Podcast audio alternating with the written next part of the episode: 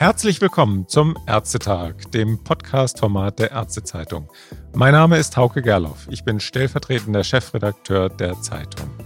Unser Thema heute ist die elektronische Arbeitsunfähigkeitsbescheinigung, kurz EAU. Die wird nämlich in wenigen Tagen über die Vertragsärzte hereinbrechen buchstäblich vielleicht sogar. Und dazu begrüße ich heute am Telefon, da gibt es ja einiges zu besprechen, einen absoluten Fachmann in Sachen IT in der Arztpraxis, den Leiter der Stabsstelle eHealth der KV Nordrhein. Guten Morgen ins Rheinland, Herr Gilbert Mohr. Guten Morgen, Herr Gerloff. Herr Mohr, gestatten Sie mir vielleicht eine Frage vorweg. Wir hatten ja im Februar dieses Jahres schon einmal das Vergnügen, an dieser Stelle miteinander zu sprechen. Damals hatten sie sich darüber aufgeregt, dass die Bundesregierung ständig eine neue IT-Sau durchs Dorf treibt. Dabei würden Basisanwendungen wie KIM, Kommunikation im Medizinwesen, der Kommunikationsdienst über die Telematikinfrastruktur, noch überhaupt nicht laufen. Herr Mohr, sind wir heute weiter als Anfang des Jahres? Ja, klar sind wir weiter. Sagen wir mal, dieses Thema KIM berührt mich persönlich sehr stark weil das hieß ja früher mal COMLE und ich begleite seit fast 20 Jahren die Vorgängersysteme im KV-Bereich, ursprünglich mal D2D, da gab es ein Konkurrenzprodukt VCS und danach KV Connect. Und das berührt mich besonders, da ist auch der Boden irgendwo vorbereitet.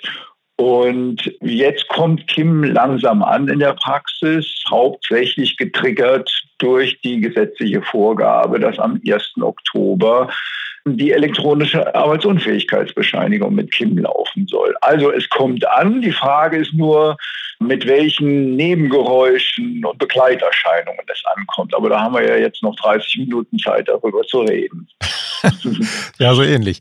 Ähm, wenn man so will, Sie sagen es, wird es ja jetzt richtig ernst. Äh, bisher war alles entweder freiwillig, für Patienten zum Beispiel die EPA, oder es war überhaupt nicht verpflichtend, zum Beispiel E-Arztbriefe über KIM. Einzige Ausnahme war das VSDM, das Versicherten Stammdatenmanagement. Das funktioniert schon seit einigen Jahren.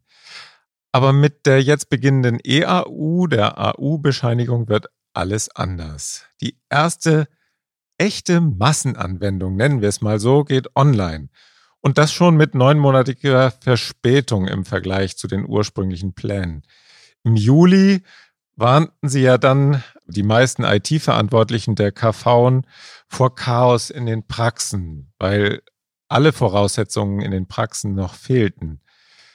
Das führte letztlich zu einer Übergangsfrist von drei Monaten, die nun am 1. Oktober beginnt. Sind die Praxen denn vorbereitet? Ja, dazu muss ich noch mal ein bisschen weiter zurück. Was Sie jetzt so, so lapidar schildern, hat ja, ne, ne, wenn man ein bisschen tiefer und genauer hinguckt, eine Genese, die irgendwie auch für unser ganzes Staatswesen ja symptomatisch ist. Also die ursprüngliche Gesetzgebung für die EAU hat zwar vorgesehen, dass zum 1.1.21 die starten sollte, also konkret der Versand des Durchschlages an die Kasse und dann mit neun Monaten Verspätung oder Distanz dazu dann auch das Abholen des Durchschlages für den Arbeitgeber von der Kasse. Aber was damals keiner ins Gesetz reingeschrieben hat, mittlerweile steht es da, ist, mit welcher Technologie das in der TI passieren sollte. Es stand nur da, es soll in der TI passieren. So, ich habe das beobachtet vom Rande, hat das ewig und drei Tage gedauert, bis dann die verantwortlichen Selbstverwaltungsorgane, also GKV Spitzenverband, KBV, DKG, da sind ja eben auch Krankenhäuser involviert bei der AU und natürlich die KZBV, bis die sich dann geeinigt haben auf einen Dienst in der TI, mit dem das erfolgen sollte. Und das war damals Comele, das heißt mittlerweile Kim. Das war ganz spät, irgendwann erst im letzten Jahr, wo man sich dafür entschieden hat. So, und dann stellte man plötzlich fest, zum Beispiel auf der Kassenseite, dass man noch überhaupt keine Vorbereitungen getroffen hat um irgendwie Kim nutzungsfähig zu sein. So, das ist die Vorgeschichte und deswegen ist das auch nochmal verzögert worden. Das lag sehr stark eben an dieser Empfangsseite und der Unfähigkeit der Selbstverwaltung, sich rechtzeitig für eine Technologie zu entscheiden. Ja, und dann auf der anderen Seite hat es ewig und drei Tage gedauert, bis dann Kim auch bei den Praxiscomputersystemen ans Fliegen kam, weil es eben nicht so ist wie bei KV Connect. Es gibt nur einen Dienst, der wurde damals von der KBV oder von der KV Digital angeboten. Der wird jetzt von sechs Produktanbietern angeboten, die insgesamt dann darauf basierend 30 oder 50 Anbieterzulassungen erteilt haben. Und das hat ewig und drei Tage gedauert in den Sommer hinein, bis der letzte seine Zulassung hatte. So. Das war also die Vorgeschichte. Und jetzt sind wir an dem Punkt, wo das Kim langsam funktionsfähig ist. So, bei all dem, was ich jetzt zu dieser Vorgeschichte gesagt habe, sehen Sie mir nachher, Gerloff, habe ich jetzt vergessen, was Sie mich eigentlich gefragt haben. Können Sie ja gerne nochmal wiederholen. Aber das war, ich denke, das ist wichtig, dass man das versteht, dass das unheimlich lange brauchte, bis wir an diesen Punkt kamen, der war jetzt eigentlich erst im Sommer da, dass das KIM überhaupt funktioniert hat, sowohl bei den Versendern, sprich also bei den PVS, als auch bei den Empfängern, sprich bei den Krankenkassen. Genau, und damit kommen wir zu dem eigentlichen Punkt, sind die Praxen vorbereitet. Sie sind ja als KV Nordrhein sehr früh schon online gegangen und Sie haben das ja sehr breit sozusagen aufgestellt als URL, also als Webadresse onlinerollout.de. Also das ist ja sozusagen der Online-Rollout, der da jetzt kommt, nämlich die EAU. Also sind die Praxen vorbereitet, Herr Mohr? Ja gut, vorbereitet heißt jetzt bei EAU, ich brauche einen KIM-Anschluss. Die meisten Softwarehäuser, also bis auf die CGM, die ist schon, muss man klar sagen, die ist schon seit über einem Jahr mit ihrem Produkt am Markt, die waren die Nummer eins. Die meisten Softwarehäuser sind erst seit wenigen Wochen in der Lage, KIM auszurollen. Und ja, das fiel dann zufällig jetzt auch in die Sommerferien und dann informiert man seine Kundschaft, ja, jetzt geht Kim. Und in Sommerferien wird das nicht so sehr zur Kenntnis genommen, liegt in der Natur der Sache. Und das dauert dann auch seine Zeit, bis man so einen KIM-Anschluss dann wirklich ans Laufen bringt. Das muss man bestellen, da muss man sich registrieren, da muss man eine Zeitfrist einhalten für diese Registrierung. Wenn man das innerhalb 96 Stunden nicht zu Ende führt, dann macht puff und dann ist man wieder draußen, da kann man wieder von vorne anfangen. Und grundsätzlich können Sie immer davon ausgehen, dass wenigstens ein Drittel das äh, ignoriert bis eine halbe Stunde, bevor es dann losgeht. Also die Zahlen jetzt zu Ihrer Frage, die wir so beobachten. Mein letzter Stand war vom 10.9. Da hatten wir bundesweit knapp 30.000 KIM-Anschlüsse. Dazu muss man natürlich sagen, etwa 20.000 im niedergelassenen Bereich, also für KV-Praxen und ja 8000 für Zahnärzte und dann noch so ein Rest für verschiedene.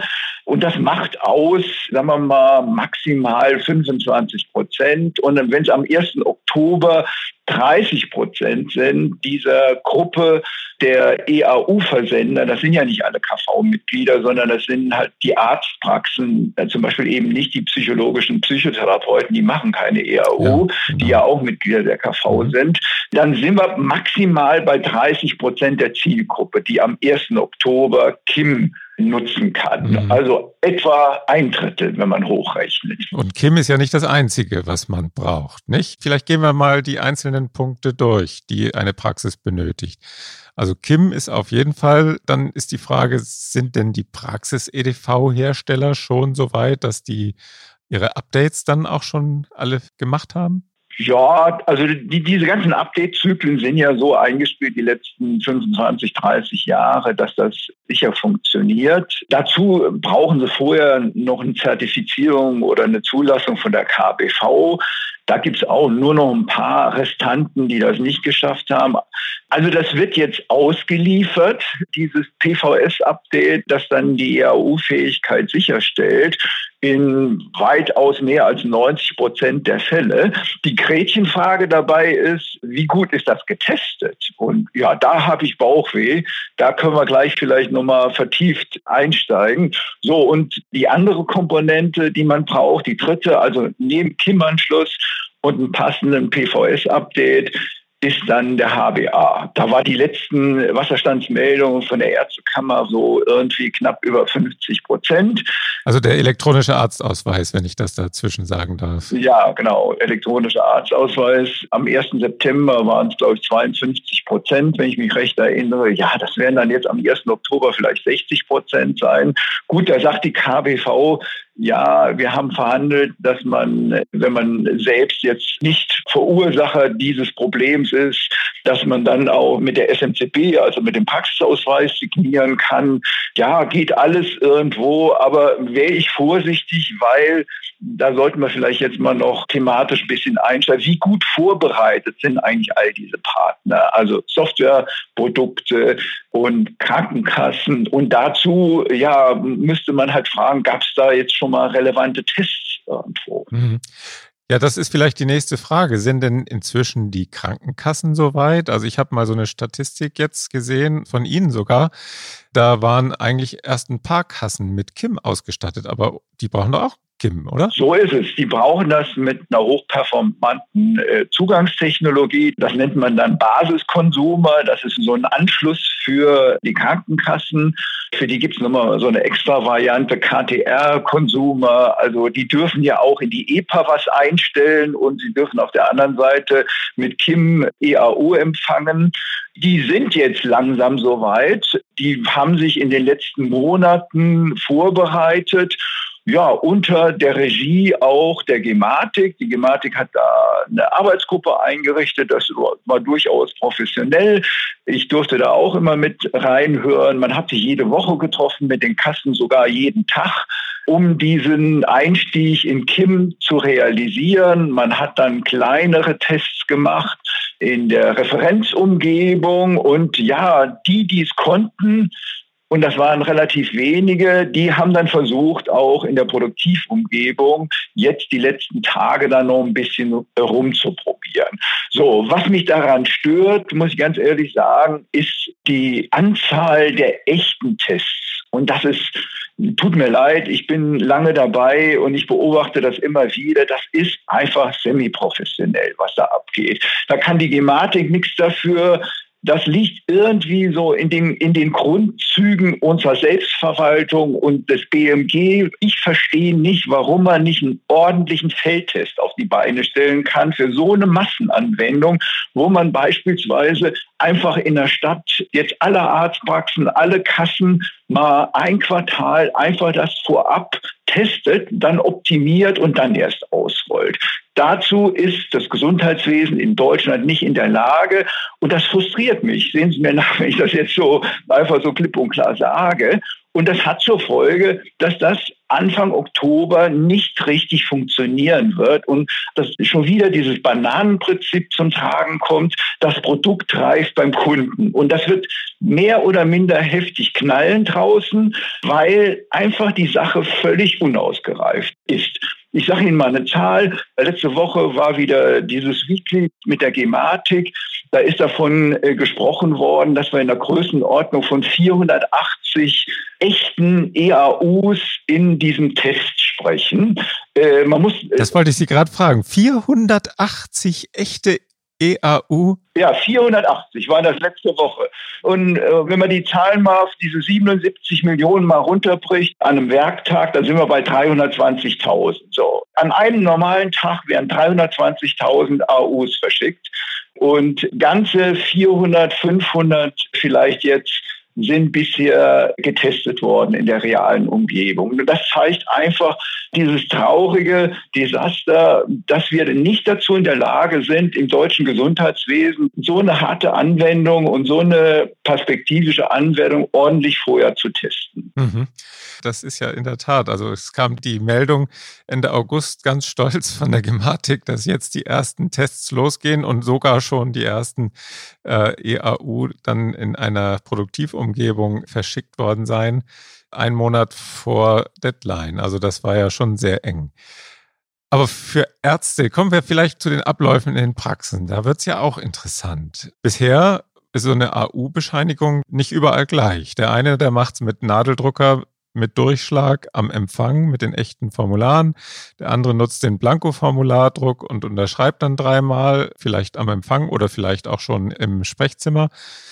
Wie wird das denn in Zukunft optimal in der Praxis funktionieren? Da ändert sich ja auch vieles. Ja, Herr Gerloff, bevor wir in Zukunft zum Optimalen kommen, denke ich, sollten wir vielleicht noch ein bisschen verweilen bei dem, was da jetzt am Anfang passiert, weil da noch nicht so wahnsinnig viel geübt wurde. Ein Feldtest, der den Namen verdient, dass das ein Feldtest ist und nicht 500 Test-EAUs, wovon die Hälfte einfach wieder storniert wurde. Das zeigt, das waren einfach nur Testnachrichten irgendwo. Wie geht das los und wie sollte das losgehen Anfang Oktober? Also gestern kam dann, weil die KWV das natürlich auch beobachtet, einen Brief an die KVen und ich zitiere mal einen Satz. Angesichts der bisher wenig überzeugenden Ergebnisse des Feldtests empfiehlt die KBV den Praxen eine vorsichtige Umstellung auf die EAU. Ja, klingt gut. Ne? Müssen wir als KV jetzt mal überlegen, wie sagen wir das denn jetzt unseren Mitgliedern? Leg mal ganz langsam und vorsichtig den Schalter um irgendwo für die EAU. Ich übertreibe jetzt ein bisschen. Da kommen wir jetzt zu dem Punkt, weil das jetzt nicht mehr die Stichtagslösung ist, weil wir als KV auch darauf hingewiesen haben, die Vertragspartner, dass das mit der Stichtagslösung, das, was sie Brandbriefen nannten im Sommer, dass das so nicht funktionieren wird und in einem Desaster enden würde, hat man ja eine Regelung geschaffen, dass jetzt ein ganzes Quartal dafür ausreicht. Das heißt, man kann eben das ganze vierte Quartal sich überlegen, wann man einsteigt. Und das hat tatsächlich dazu geführt, dass die allermeisten Softwarehäuser, ich habe mich mal so umgehört, tatsächlich ihren Kunden so einen Schalter anbieten. Sie sollen vorher checken, diese Punkte, die wir eben angesprochen haben. Natürlich, das PVS-Update ist da, sonst wäre der mhm. Schalter nicht da. Kann ich Kim habe ich vielleicht schon mal eine Testnachricht mir selber zugesendet. Das wäre vielleicht eine ganz gute Maßnahme oder sich selbst auch mal einen EA-Brief zusenden, wenn das funktioniert. Und wenn der ankommt, auf der anderen Seite man den empfangen kann, dann kann man eigentlich relativ sicher sein, dass das auch mit der EAU klappen wird. Ja, mhm. und last but not least, man sollte einen HBA haben, einen elektronischen Heilberufausweis, der freigeschaltet ist und der funktioniert. So, und dann vielleicht nochmal in diesen Verzeichnisdienst auch mal reingucken, ob die wichtigsten Krankenkassen da schon drinne stehen. Denn wenn die im Verzeichnisdienst auftauchen mit einer KIM-Adresse, so ist das Agreement, dann sind die auch EAU empfangsfähig. So, ist dann die AOK hier im Rheinland da drin? Ist die TK, ist die Barmer? Das sollte man vorher machen. So, und dann kann man diesen Schalter umlegen. Ja, ich lege jetzt los mit EAO. So würde ich das empfehlen mhm. und so sollte man vorgehen. Und ich empfehle noch was, auch wenn der ein oder andere das vielleicht jetzt nicht gerne hört. Ich würde nicht anfangen vor dem Ende der Herbstferien. Bei uns sind die irgendwann Ende Oktober vorbei. Wer vorher anfängt, holt sich nur den Ärger rein, weil eben, jetzt komme ich wieder zurück auf diese 500 Test-EAUs, die vorher im Netz verschickt wurden, weil man dann eben als früher Vogel sich den Frust reinholt. Nicht den Wurm, höchstens den Wurm in der Organisation. Das ist alles total ungetestet, was da gelaufen ist. Und wer früh anfängt, der ist der Bananentester. Das Produkt reift beim Kunden. Fangen Sie bloß nicht vor dem Ende der Herbstferien an. Wahrscheinlich hören das jetzt nicht alle Ärzte, weil sie nicht die Ärztezeitung abonniert haben. Aber die, die es hören, kann ich nur empfehlen, erst später anzufangen. So. Und ja, okay, das war jetzt das Entree. Also dieses Entree ist wichtig, dass wir das über die Bühne kriegen. Und dann kann das irgendwann mal so November, Dezember in die Routine überführt werden. Ah ja, okay. Gut, und das heißt die Routine, dann kommen wir zum Thema Optimierung. Also bloß nicht Bananentester werden und lieber ein bisschen später anfangen. Das ist doch ein echter Tipp für Sie, liebe Zuhörer. Und weil das Thema AU eine so große Herausforderung ist in der Umsetzung in der Praxis, habe ich gleich noch einen Tipp für Sie. Wir machen jetzt nämlich einen Cut, damit es nicht zu lang wird. Hören Sie wieder rein am Montag, wenn wir den zweiten Teil des Gesprächs ins Netz stellen.